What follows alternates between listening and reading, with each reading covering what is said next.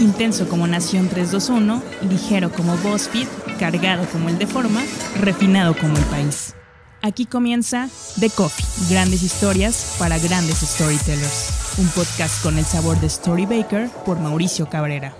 The Coffee con Laura Manso, editora en jefe del Huffington Post México. Laura, gracias. Gracias a ti, Maca, por la invitación a platicar. ¿Cómo te sientes, cómo se siente la directora de un medio en una industria tan colapsada por tantos anuncios? Yo muchas veces digo que, a ver, a nivel individual, cuando un competidor de repente se debilita, tenemos este pensamiento políticamente incorrecto en ocasiones de, ah, qué bueno que les pasó, ¿no? Un, un gusto culposo en algún momento. Pero ya tan golpeada está la industria que ha dejado de ser en modo alguno divertido, satisfactorio, simplemente un elemento de competencia para unirte y decir todo el gremio hoy tiene que ver por sí mismo y tiene que protegerse para que el contenido se valore, para buscar que la industria no esté tan golpeada como hoy en día. Ok, ¿y hablas de la industria digital o de la industria de los medios? Mira, te diría que fundamentalmente de la industria digital, más allá de que, bueno, en los medios en general también nos encontramos con recortes en distintos lugares. Claro, pues eh, yo recuerdo, ¿no? Una de las primeras frases que escuché en, en la maestría que hice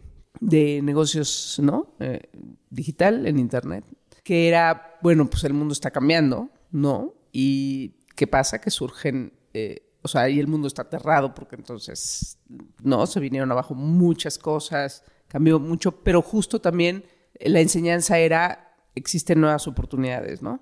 Sin embargo, ha sido, ha sido este, estos años, pues han sido súper retadores todo el tiempo y, y parece no terminar, honestamente. Yo creo que pues estar en, yo vengo de impresos, ¿no? De estar muchos años en revistas, entonces, bueno, ahí ya, este, quizá haya todavía menos oportunidad que lo que, ¿no? Se redujo el, mercado, se redujo esa industria.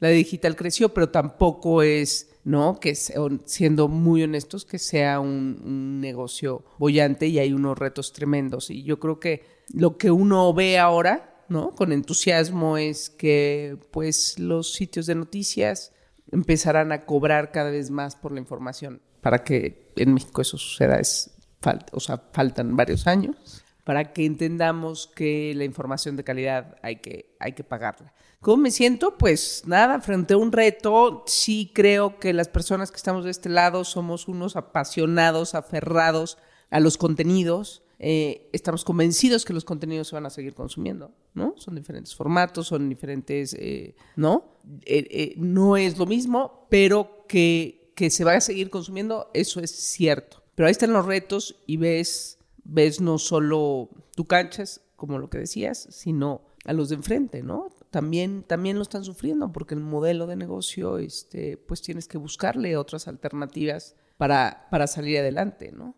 Y creo que pues eso es lo que todos estamos haciendo de alguna manera, ¿no?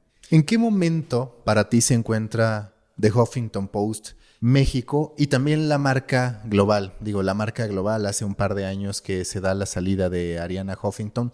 De hecho, casi coincide con la llegada de Huffington Post México es una marca joven, pero que a la vez en digital los años pues son como gatos, ¿no? De repente tú ves, por ejemplo, un medio tiempo que tiene 19 años y te parece una eternidad, el Huffington Post desde el 2005.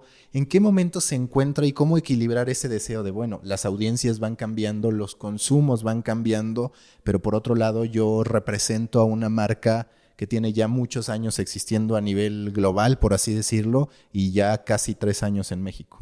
Bueno, yo creo que para hacer un poco un recuento, igual la gente que no tiene claro sobre eh, que la historia del, del Huffington, ¿no? Eh, eh, Ariana, pues es este personaje, una este, celebridad que ha sido, ¿no? Ha sido política, ha sido comentadora, ha sido hace esto con el Huffington Post de lanzar un formato de, digital que explotó y se convirtió y convirtió al Huffington en el sitio de noticias más leído de Estados Unidos eh, y que hasta el día de hoy lo sigue siendo, ¿no? Bueno, pues están este, evidentemente Yahoo y estas, pero no como, no como periódico, pues. Como periódico está, está por sobre todos. Entonces tiene 120 millones de usuarios únicos al mes, ¿no? Igual es este, ¿no?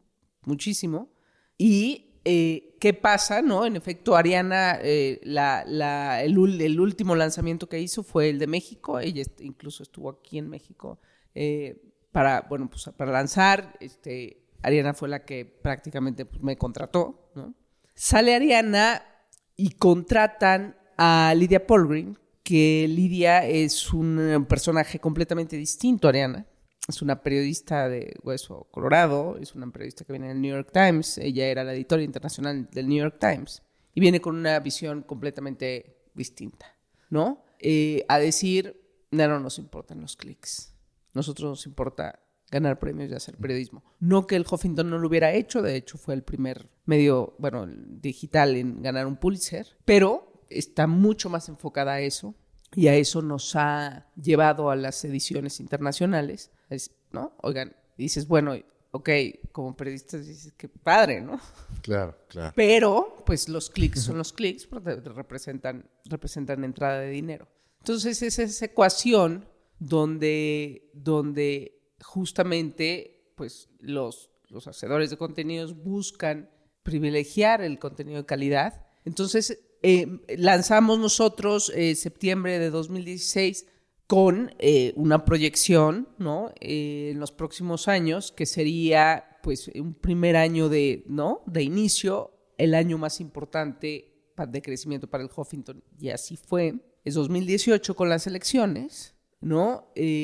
nos, nos, nos fue mucho mejor que que en 2017, o sea, 2018 ha sido nuestro pues, evidentemente nuestro mejor año.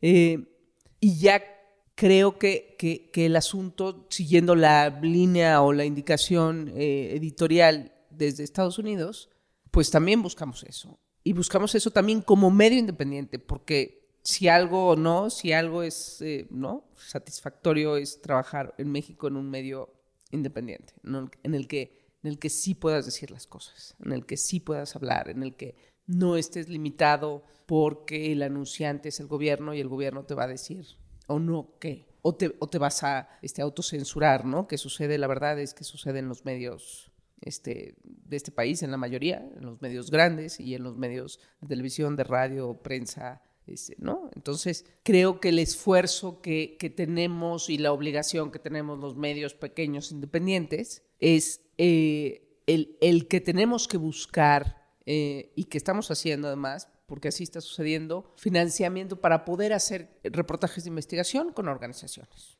¿no? Esa es la verdad, con organizaciones de la sociedad civil que están interesados en eh, pues, que sucedan estas investigaciones. ¿no?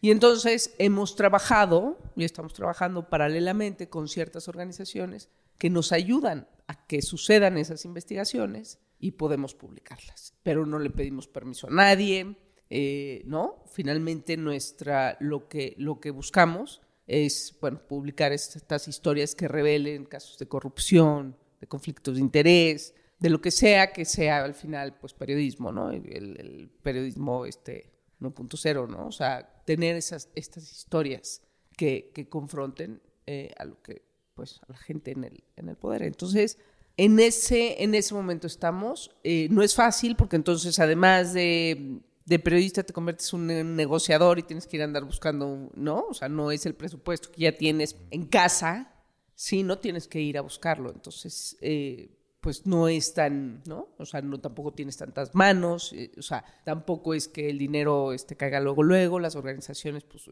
tienes, hay que convencerlas, hay que hacer un trabajo en conjunto, hay que, termina siendo, este, pues, este, este doble, doble chamba, ¿no? Para, para lograr este, objetivos ¿no? Que este, interesantes. Este tipo de decisiones de Lidia, como dices, donde se privilegia el buen contenido, haciendo, como tú dices, el paréntesis de que en su momento el Huffington Post había ya ganado un premio Pulitzer, es decir, que había buen periodismo desde antes. Pero este tipo de decisiones como estrategia central, a lo que lleva, y tú lo habías mencionado, es pues a que en algún momento en el tiempo, el Huffington Post, como todos los medios, empiecen a probar con esquemas de cobro a los usuarios. Tú ves en el horizonte cercano y entendiendo que seguramente tiene que ver con una decisión global que no puede tomar una edición local, por así decirlo, pero ves en este horizonte que se empezará a probar con una búsqueda de monetización vía usuarios. Claro. Bueno, Animal Político lo empezó a hacer hace un par de semanas, ¿no? Vía Facebook. Eh, yo, la verdad, ese es, ¿no? Otro gran reto, ¿no? Claro. ¿Cómo le vamos a hacer entender a las audiencias que, que, hay que pagar, ¿no? O sea, bueno, pues yo pago este, el New York Times, ¿no? Pero, pero yo, porque yo, yo me dedico a esto, ¿no? Mucha gente prefiere tener sus tres reportajes gratis, tres lecturas gratis y ya, ¿no? Entonces, creo que es algo muy difícil, sin embargo, al, al, al ver otros modelos ya no están funcionando, pues esta es la alternativa, ¿no? O sea, esa es, digamos, una, una salida este, que creo que hay, que hay que apostar y hay que, y hay que tomar, ¿no? ¿Y se ha mencionado en algún momento en el Huffington Post como esta posibilidad? No todavía. No todavía, no, este, no, pero es lo que yo veo que pudiera suceder. Tienes que construir, tienes que construir, tienes que construir mucho, ¿no? O sea... Sí, ese es, justo el problema, porque yo también pensando, eh, alguna vez me encontré con un artículo y muchas veces lo menciono, me parece el artículo más simple, pero que a la vez para mí resultó bastante clarificador, que decía, pues es que no le puedes pedir a un usuario que se case contigo cuando lo estás tratando como una cita en Tinder. Es decir, es la primera vez que da con tu página o que consume un contenido tuyo y le saltan 80 mil anuncios pidiéndole que se registre, que pague por contenido, que se suscriba a 800 newsletters. Pues ese no es el camino. Cuando tú quieres convencer a la gente de que pague, tienes que transformar radicalmente el cómo le vas presentando los contenidos, cómo te comunicas con él. Es una conquista, ¿no? Es una conquista. Pero también suceden muchas cosas, ¿no? Eh, Facebook, con todo lo sucedido de los eh, fake news, eh, pues está transformándose y todo lo que entraba, no todo el tráfico que entraba por Facebook, ya no, ya no viene por ahí, ¿no? Entonces, eh, ahora, eh, o sea, y eran, pues eran millones, ¿no? Eh, en nuestro caso llegó a ser 40% ¿no? del tráfico viene en Facebook. Hoy estamos en 25%. Y que aún así lo tenías algo más sano, porque sí te podría decir, por ejemplo, players digitales, yo en el caso de, Juan Fútbol, era hasta el 80% del tráfico de Facebook, ¿no? Entonces, sí ese cambio de algoritmo nos metió en muchos problemas a todos los medios, sobre todo los que surgieron como del 2014 a la fecha, ¿no? Ajá, y entonces, eh, pues en una crisis y entonces eh, pues dale aseo, pero entonces este no, vaya, todo tiene su, su, su complejidad. Entonces, también cuando Facebook entonces empieza a hacer esos cambios de algoritmos y de, pues ya, ¿no? Eh, Facebook en su negocio, ¿no? Eh, pues uno también tiene que empezar a preocuparse por, porque además en donde menos creabas marca era en Facebook, ¿no? O sea, porque la gente se metía sin, no sé ni qué estoy leyendo, solo sé que lo leí. ¿En qué medio? Tengo idea, ¿no? Ya, ya quién lo escribió menos, ¿no? Sí, sí, sí. Eh, y entonces nosotros siempre, bueno, hacemos, haces esta distinción de, de, y sobre todo, ¿no? Las audiencias de Facebook eran como, pues, es la masa, es este, el, el que no está buscando realmente, ¿no? Lo que decíamos de los nichos, no está buscando el, la información, se la topa, sí. ¿no? Entonces, y, opina sin, sin leer, ¿no? O sea, opina sin darle clic y leer la nota. Nada más y compartes sin leer, o sea, ok, está bien que compartas, pero, pero no leíste, o sea, al final queremos que leas, ¿no? Y las audiencias que se generan en un newsletter, pues sí, él, esta sí, esta persona sí quiere mi información, esta persona sí este, está interesa, sí me conoce como medio, sí, ¿no? Es como muy distinta, entonces también pues tienes que, que quisieras, obviamente mucho más de la audiencia conocedora y de tu audiencia, eh, ¿no? Pues premium o como le queramos llamar. ¿No? Que se va a quedar leyendo más, que te va, que, que, sabe quién eres, que sabe qué esperar, ¿no? Eh, pues la de Facebook, claro que la quieres, pero, pero no es lo mismo, ¿no? Y entonces, este, bueno, ahora, ¿no? La tendencia eh, es WhatsApp, ¿no? Las noticias por WhatsApp. Pero entonces WhatsApp ya también está poniendo limitantes, ¿no? Y también ya hay fake news en WhatsApp. Y porque, porque hay mucha fake news en WhatsApp. Entonces, todos los días es un reto y es un reto que digo, pues ese es el mundo digital, ¿no? Y, creo que es, este, es muy complejo y es muy cambiante. Y entonces te tienes que subir al cambio en tres minutos y tener la capacidad de este, mover todas tus estrategias, ¿no? Y si no es rápido, ya te quedaste atrás. Es, es complejo. Yo no sé, no sé si coincides, pero detrás de todo este panorama bastante oscuro en los medios, y tal vez es que me gana el optimismo porque me dedico a esto y quiero encontrar una luz al final del camino, pero me parece que todas estas condiciones que se van dando van a terminar premiando la capacidad de contar historias de manera profesional. ¿A qué voy? A que de pronto parecía en desuso escribir, porque todos jurábamos de, bueno, ya la gente no lee y lo aceptábamos sin problema. Decíamos, bueno, les ponemos una imagen en Facebook, la consumen, le ponemos un logo y listo. De repente resulta que ahora no, nos tenemos que preocupar porque la gente lea. Hablábamos mucho del audio, ¿no? Que la radio se está muriendo y de pronto te encuentras con este boom del podcasting, que si bien no es lo mismo que la radio, sí retoma muchas de sus, de sus características. El tema de escribir, como lo decía, no es solamente por los textos, sino cada vez más long format, la necesidad de documentales, de series que requieren personas que sepan hacer guiones o que sepan eh, escribir. Entonces,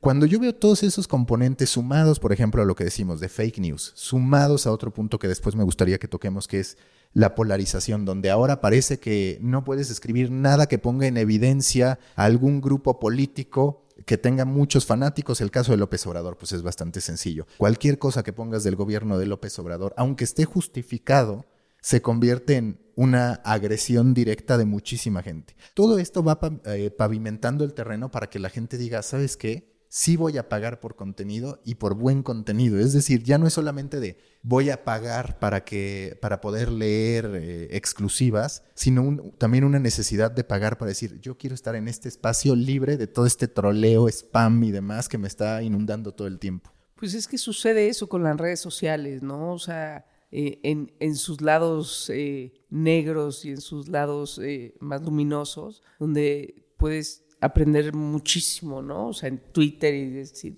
encontrarte cosas increíbles. Y por otro lado, ¿no? O sea, justo el asunto de la polarización y los ataques y el, mm, mucha ignorancia y que harta, ¿no? O sea, como usuario de repente, Facebook ya harta, ¿no? Twitter harta, ¿no? O sea, este Instagram que ahora entonces, este, ¿no? Eh, nos hemos, los sitios de noticias nos hemos ido colando, porque ahí está la gente, pues ataquemos, ¿no? Sí, sí, sí. Este, pues se van saturando, se van viciando. Este, no, claro, yo también creo que, que, que, que, sí, quien busca, y porque sí, sí las hay, esas audiencias que buscan información y que buscan en serio entender, este, hablando de noticias, ¿no? Eh, el, el, asunto de, bueno, pues qué es lo que está pasando y formarse su propia opinión, creo que entonces son esos que están dispuestos a, pues no sé si pagar, pero por lo menos suscribirse al, ¿no? A darnos al menos su tiempo. ajá, ¿no? A, suscribirse al newsletter, no, no sé todavía si pagar, ¿no? Eh, lo, que, lo que hay que transmitir. Y el New York Times lo hizo muy bien, ¿no? O sea, bueno, lo hizo, le, ha costado, pues, ¿no? O sea, este, que ahora, pues reciben por suscripciones, eh, ¿no? No recuerdo cuál es el porcentaje, pero eh, que, que, que, les ha funcionado, ¿no? Entonces, claro, es el New York Times y demás, hay que, hay que construir tus audiencias, pero yo también apuesto porque, o sea, en una parte me dice, sí, qué alivio que, que, se, que se puede hacer, ¿no? Que la gente eh, busque realmente cosas, cosas de calidad, ¿no? Eh, pero también, pues, tienes muchísima competencia de contenidos basura, de fake news, de este, medios eh, ¿no? poco conocidos y que no hacen bien la chama del periodismo, con los que tienes que luchar por ahora para colarte a la conquista de él, este, del que está buscando, ¿no? ¿No te parece que en su momento también la industria digital como tal, y en este caso no tanto el Huffington Post, porque sí me parece que tenía un perfil pensado para gente mayor, pero hubo una obsesión innecesaria de los medios por los usuarios más jóvenes. Todos queríamos estar con los de 18 a 24, que paradójicamente pues son los menos leales porque tienen una serie de distracciones, son en ese punto de bajo poder adquisitivo, entonces veías a muchísimos medios de características tradicionales queriendo hacerse los simpáticos para atrapar audiencias jóvenes y ahí también te empiezas a decir, es que desenfocamos la estrategia, perdimos de vista el objetivo para poder hacer sustentable. Claro, porque quizá lo que te daba la data era, pues claro, los que tu audiencia más grande es de la este, 18, 25, ¿no? O sea, eh, por evidentes razones, ¿no? Este, y, creo que en efecto sí se perdieron de, de conquistar a los demás, ¿no? O sea, creo que en el, en el, en el caso del Huffington, pues claro, los datos nos, nos dicen eso, ¿no? Pero también platicábamos justamente con, con algún editor de, de, Estados Unidos que pues están los nichos de la gente de 60 años, ¿no? Que, están, que están dispuestos a leer cosas interesantes y que no es más hasta que son menos eh, reactivos en el sentido de dejarte que, que los jóvenes. Y que tal vez estarían dispuestos a pagar, más dispuestos a pagar. Probablemente, entonces, y, y, y, hay mucha gente y esa audiencia existe y, y entonces ellos te van a terminar de leerlo. Los jóvenes son más desesperados y más inquietos y, ay, no, ya no, este, gracias. Y los otros tienen más tiempo además, ¿no? Son gente que, ¿no? que ya está como en otro ritmo de vida que claro que te puede resultar una gran audiencia. ¿no? En estos tres años al Huffington Post le ha tocado la época de la polarización, hablando de la versión mexicana. De hecho, llegan mucho con este lema de mientras Trump quiere construir un muro, nosotros queremos construir puentes. Ahora estamos en la versión mexicana de la polarización. ¿Cómo tú, como líder del Huffington Post, has manejado esta necesidad de equilibrar entre generar interacciones, generar resultados, que eso todos tenemos esa necesidad y que por lo general las interacciones y los resultados se dan más si tú eres absoluta, es decir, si te pones en un punto medio en el del supuesto, en el de la supuesta objetividad, es difícil que algo funcione en redes sociales porque la gente quiere que estés o a favor o en contra.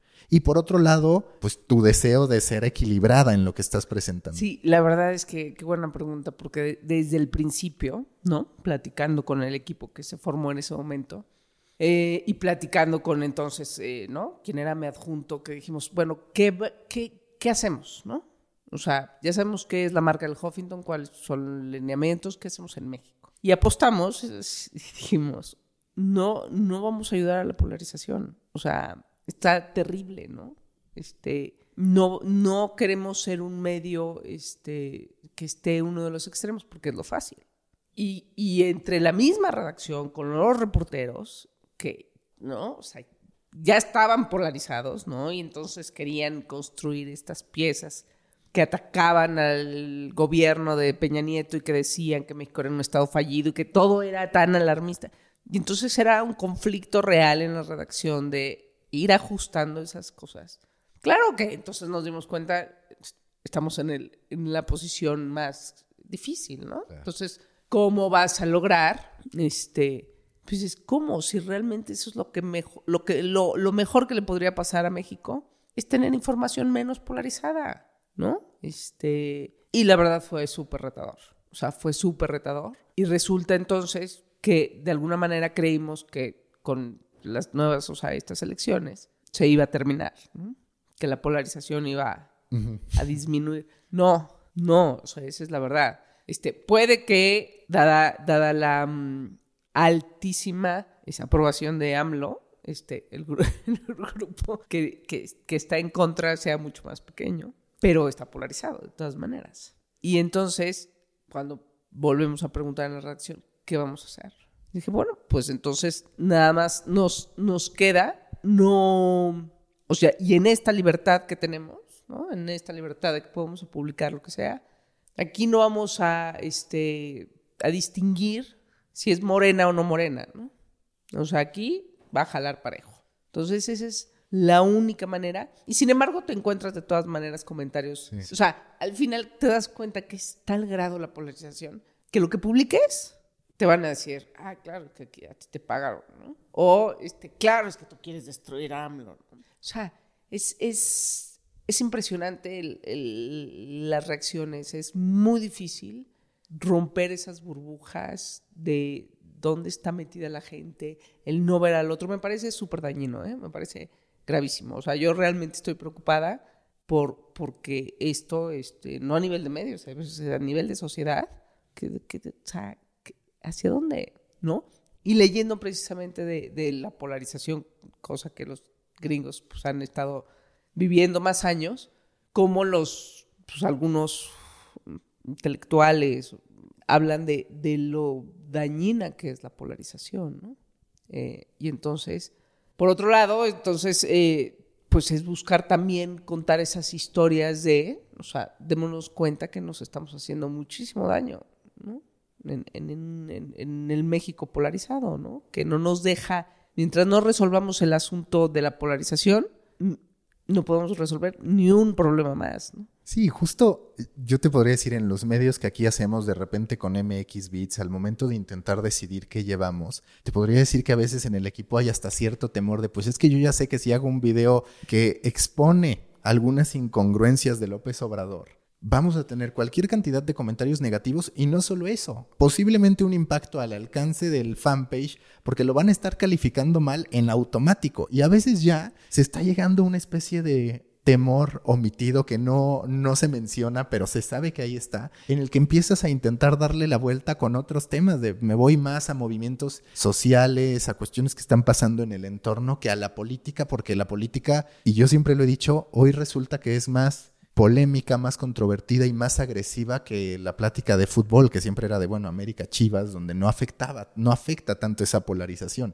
Pero hoy sí te encuentras con un entorno en, el que como medio de comunicación a veces hasta te cuestionas si meterte o no por, por las consecuencias. Por las consecuencias con tu audiencia, dices. Pues digo, ajá, nosotros no nos cuestionamos si meternos o no, o sea, ¿no? Lo tenemos que hacer, pero, pero sí, sí es un asunto, o sea, por eso que digo, qué pregunta tan atinada de decir, ¿qué hacemos con esto? O sea, entonces, eh, porque además es, volviendo otra vez a las encuestas sobre AMLO, las, frente a no solo la aprobación, sino la, confianza del consumidor, por ejemplo, eh, está altísima, ¿no? O sea, los mexicanos creemos que la economía va a estar increíble en los próximos meses, ¿no? Y entonces dices, bueno, entonces hay una fe ciega, pero si tu trabajo como periodista es justamente cuestionar eh, lo que está haciendo el poder, probablemente pierdas este, audiencia, probablemente eso te, te malcalifiquen es preocupante, ¿no? Es súper preocupante. Para ti, ¿qué ha cambiado en los medios desde toda esa experiencia que acumulaste en revistas a lo que hoy tienes que hacer. Digo, más allá de la plataforma, en algún momento, a mi parecer, esto, estas investigaciones extensas que a veces sí hacías en las, en las revistas, pues no tenían un lugar en digital. Ahora me parece que las tienen mucho más y que las seguirán teniendo. Pero para, para ti, ¿cuál ha sido el cambio fundamental en lo que tú hacías contra lo que ahora haces? Pues lo primero que pienso es que es que antes los presupuestos eran mucho más generosos. Y ahora no, ah, lo que ha cambiado no es lo que dije al principio, es eh, tu manera de proceder con, eh, ¿no? Ok, quiero hacer esta investigación. Pues antes, eh, ¿no? Ahí estaba el dinero, ahora lo tienes que ir a conseguir por fuera, ¿no? Creo que eso es, porque en efecto sí hay, hay más este, cuestiones de fondo. Te digo, nosotros hemos publicado, ¿no? ¿no? Uno de los, yo creo que de los que más me gusta en eh, noviembre del año pasado, noviembre o diciembre, publicamos un, reportaje sobre la corrupción en los viñedos en, este, en Ensenada, ¿no? O sea, viñedos donde los dueños son políticos este, del PRI y del PAN, y esos viñedos en parte estuvieron financiados por el gobierno. Y es, pues, es un reportaje largo de investigación que lleva su, este, su buen texto, ¿no? Tratas de dividirlo, tienes, este, pues le metes video, o sea, lo divertido es que aquí puede ser muchas más cosas que solo texto y fotos, ¿no? Eh, y, lo divertido es que también puedes irlos publicando por partes, ¿no? Y lo divertido, o sea, puedes, ¿no? Entonces también te da chance de... Eh, y fue muy leído, ¿no? O sea, entonces no, no es que un reportaje largo no sea, no vaya a ser leído, ¿no? Entonces, sí existen esas apuestas y sí existe ese ese espacio donde la gente quiere leer y la gente comentaba y lo compartía, eh, ¿no? Creo que lo que ha cambiado es básicamente este, pues eso, la, monetización, ¿no? O sea, que hay que obtener el dinero por, por otros lados, ¿no? O, este, pues, ¿qué haces con tu marca, no? Este, pues, inventemos eventos para que sean patrocinados, ¿no? El año pasado hicimos una mini ruta, la ruta HuffPost, ¿no? Con una redacción móvil y nos subimos una camioneta y nos fuimos por ahí y fue financiado por Facebook, ¿no? Por patrocinadores, este, ¿no? Entonces, ok, está bien, entonces es otra manera, nada más que hay que tomar el tiempo para ir por ese dinero, ¿no? ¿Te parece que ahora eres más consciente de la necesidad de generar dinero? Porque yo muchas veces analizo la formación que tuvimos en las escuelas y pues una de las máximas era el negocio no se lleva con el contenido. Incluso nos tocaba en expansión, había como esta especie de divorcio, porque ahí todavía no estallaba lo del branded content. Si bien en revistas ya se daba como esto de SEPs, que era secciones especiales publicitarias, era lo más semejante a lo que hoy vemos como branded content. Pero digamos, hoy ¿Cómo es tu día a día en lo que respecta a la búsqueda de negocio? ¿Te metes, no te metes? ¿Cómo es tu comunicación con el área de negocio? mucho ¿Generas? Más, mucho más y desde hace varios años, ¿no? O sea, incluso antes de estar en 100% digital, los, mis últimos años en print, este, ya, ya era una cosa de, eh, de mayor conciencia del, dinero, ¿no? O sea, bueno, pues, no hay manera si esto no se vende, ¿no? Entonces, eh, pues sí, tal vez, ¿no? Así es ahora, pero pues siempre la idea que uno tiene de los editores es que ellos se encargan o nos encargamos de crear los contenidos y ese ¿no? Es, por eso existe la figura del publisher, ¿no? Que su, su tarea es otra, ¿no? Eh, pero yo creo que es difícil que hoy en día el, el editor no, este, no, no tenga esa conciencia y esa, ¿no? La verdad es que yo he salido a vender, ¿no? O sea, en el sentido de, bueno, pues entonces ahí tienes al contacto, ayuda, no a vender, pero, pero a empujar esa venta y que te pone en cierto conflicto, porque entonces, bueno, pues entonces, ¿ahora qué vamos a hacer con esto? Entonces hay que cuidar muchísimo también este, con quién empujas tú como editor la venta, ¿no? Es dificilísimo, pero, o sea, pero, pero la verdad es que esa es la realidad. Entonces, ¿no? Hay que ser honestos. Sí, sí, sí sucede. En cuanto a comercialización, me imagino que la gran mayoría de ingresos pues viene de la, de la publicidad de la publicidad y de estos productos especiales que hacemos. Algunos eventos, algunos eventos patrocinados y, y, demás, eso por ahí. ¿Y hacia dónde va el Huffington Post? Es decir, ya hemos, antes de empezar el podcast, platicado de los newsletters, platicado de justo el, podcasting, los speakers inteligentes que también empiezan a ponerse como tendencia, principalmente en Estados Unidos. En México vamos algo lentos, la producción de series o de documentales de larga duración. ¿Tú qué percibes que viene para el Huffington Post, tomando como punto de partida esto que nos decías? Desde que llega Lidia hay un periodismo a mayor profundidad, por así decirlo. Pues a ese incluyendo evidentemente México, a posicionarse también en, ¿no? O sea, en temas, eh, Huffington Post, por ejemplo, es el medio digital que más contenido sobre mujeres tiene, o sea, en sentido de género, ¿no? No, o sea, también contenidos para mujeres, pues, vaya, nos leen 50% hombres y mujeres. Eh, contenidos por LGBT, o sea, como temáticas eh, como muy particulares en los que también, este, vaya, hemos trabajado desde el principio, que ya venían, ¿no? Como la marca desde, ¿no? Desde Nueva York, a, atacar esas audiencias, a esos nichos eh, que, que, funcionan, que están ahí, que, y que otros medios, pues medio tienen, ¿no? Tienen una embarradita probablemente, un medio tradicional no tiene LGBT, ni ni por casualidad, ¿no? no tal, o sea, claro que llevan esos contenidos, pero no como estrategia. ¿Y llega a ustedes a representarles ya un porcentaje atractivo estos, estos nichos? Sí, en cuestión también de, de, clientes, ¿no? O sea, Mastercard el año pasado estuvimos haciendo cosas en conjunto. Pues claro, a nosotros nos conviene más, ¿no? Y ahí, porque también está esta moda, ¿no? O sea, está, ahí está la, la oportunidad comercial, ¿no? Donde muchas empresas el gay friendly, lo que tú quieras. Y nosotros pues hacemos lo nuestro, ¿no? Sin vendernos, este, ¿no? El tema de las mujeres sucede lo mismo, ¿no?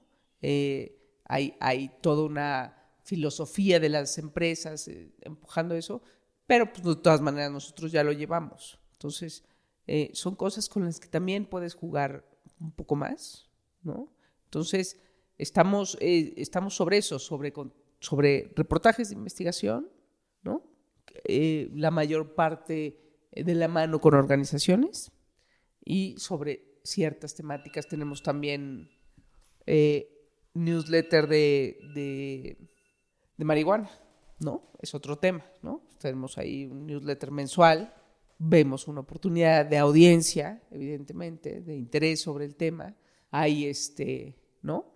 Pues hay mucha información y cosas que se pueden hacer. Eh, son, son ciertas temáticas que, vamos, que elegimos y que... ¿no? Y justo, justo hablando de los nichos, uno de tus más recientes éxitos como periodista o en este caso con un reportaje fue el texto que hiciste sobre Yalitza Aparicio, ¿no? Donde me parece que tocas un buen punto. A ver, estar impulsándola a ella no necesariamente refleja el que nosotros tengamos una conciencia de los indígenas, más bien nos estamos centrando en una figura, pero lo constructivo para México sería que eso derivara en acciones directas para incluir mucho más a los indígenas como todo un grupo que también es parte como de la voz del Huffington, de un medio, ¿no? Que de las minorías y todo eso que, ya se traía. Y, me parece igual, es, es, un análisis este, necesario, ¿no? Yo decía, suena muy fuerte, pero es una farsa, ¿no? O sea, es una farsa que nos estamos creyendo lo de Yalitza, ¿no?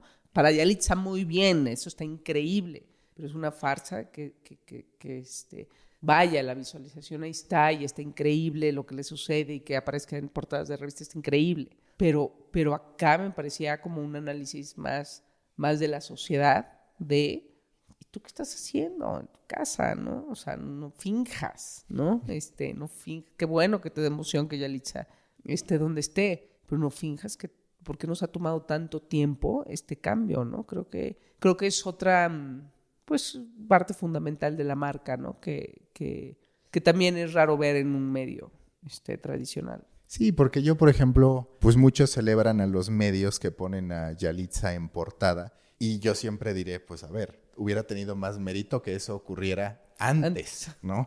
Porque si lo haces después, pues claro, ahí está la, la, oportunidad comercial también. Yo podría pensar que viene más del negocio y de colgarme un momento que a una verdadera convicción. Aún así, como tú dices, pues dado que nunca pasa, qué bueno que pasa, pero ahora que ocurra algo, que pasa un poco eh, comparándolo en el deporte cuando hay un medallista de una disciplina que no es muy conocida, que todos estamos ahí y se pierde después. A, manera de confesión, ¿no? Y hablando de eso, de yo ya estaba, bueno, los últimos meses que estuve en, en Quién, yo quería sacar en portada a la líder del sindicato de trabajadores del hogar, ¿no?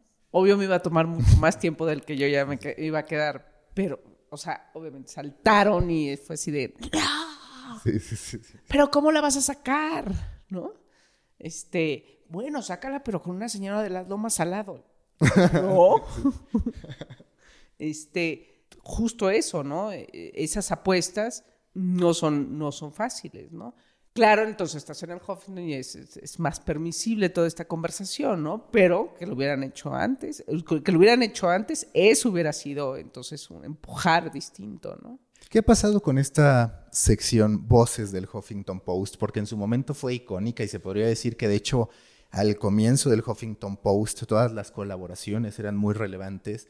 Después viene como esta época, esta tendencia en la que se critica el que haya gente escribiendo gratis. Ustedes diluyen. Hoy, ¿qué papel, qué función tiene esta ventana, esta sección? Bueno, en Estados Unidos eh, eh, lo, lo Lidia lo terminó por cerrar. O sea, eh, precisamente por criticar. Este, primero porque entonces fue tan grande y colaboraba ya todo el mundo y no tenías control sobre lo que decías, ¿no?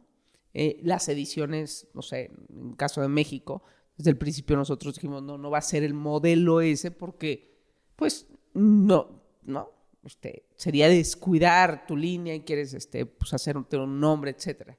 Eh, Lidia terminó, terminó eliminándolo, ¿no?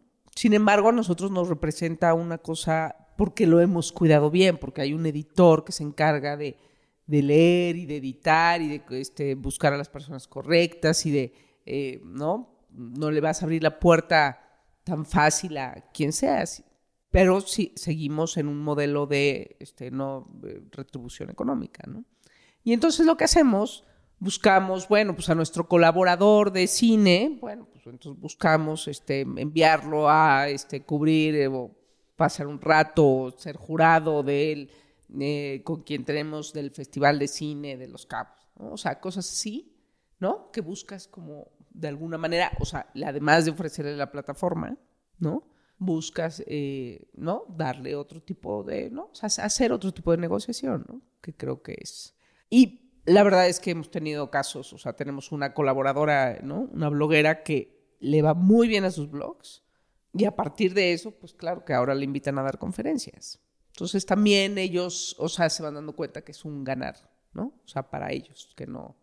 ¿Tú cuál dirías que es la principal fortaleza del Huffington Post? Yo, de lo que conozco, tal vez también muy por tu perfil y por la naturaleza de la marca en Estados Unidos, está bastante alineado con esto que tú comentas de los nichos, los movimientos sociales, tener una voz para estas eh, minorías que no siempre son atendidas. Y en ese sentido, se hubiera podido decir que tu principal competencia, más allá de números, era BuzzFeed News, que acaba de desaparecer en México.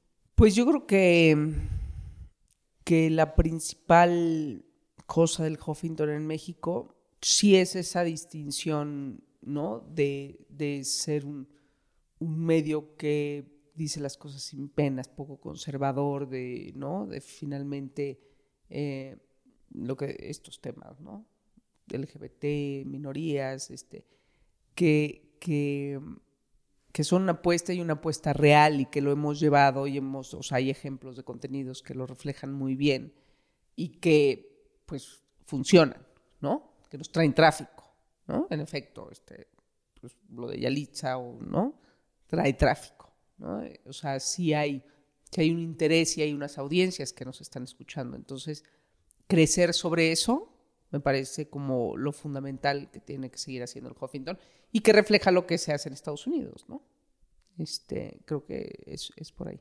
Más allá de que se entiende que cada vez más publicaciones y empresas cierren tú como amante de las, de las revistas, ¿ya has logrado sentir la misma satisfacción al publicar en digital que en print? Porque yo te puedo decir, a mí, pues en realidad me tocó publicar muy poquito en print, nunca me pude dedicar a eso. Y tal vez por eso es que yo todavía digo, no, yo verlo en papel me emociona más, ¿no? Hay, todavía algo detrás de lo físico que emociona. E incluso, digo, muchas de las publicaciones que han ido desapareciendo o cerrando su edición impresa, ocasionalmente sacan o tienen como modelo de negocio ciertas entregas especiales que sí van a imprimir, ¿no? Eh, ¿Tú cómo, cómo ves eso? ¿Crees que al menos como coleccionable seguirá existiendo eh, la publicación impresa? Yo creo que he sentido pocas veces esa satisfacción, o sea, como, ¿no? Claro, cuando... Bueno, no sé, porque también la satisfacción la sientes, eh, ¿no?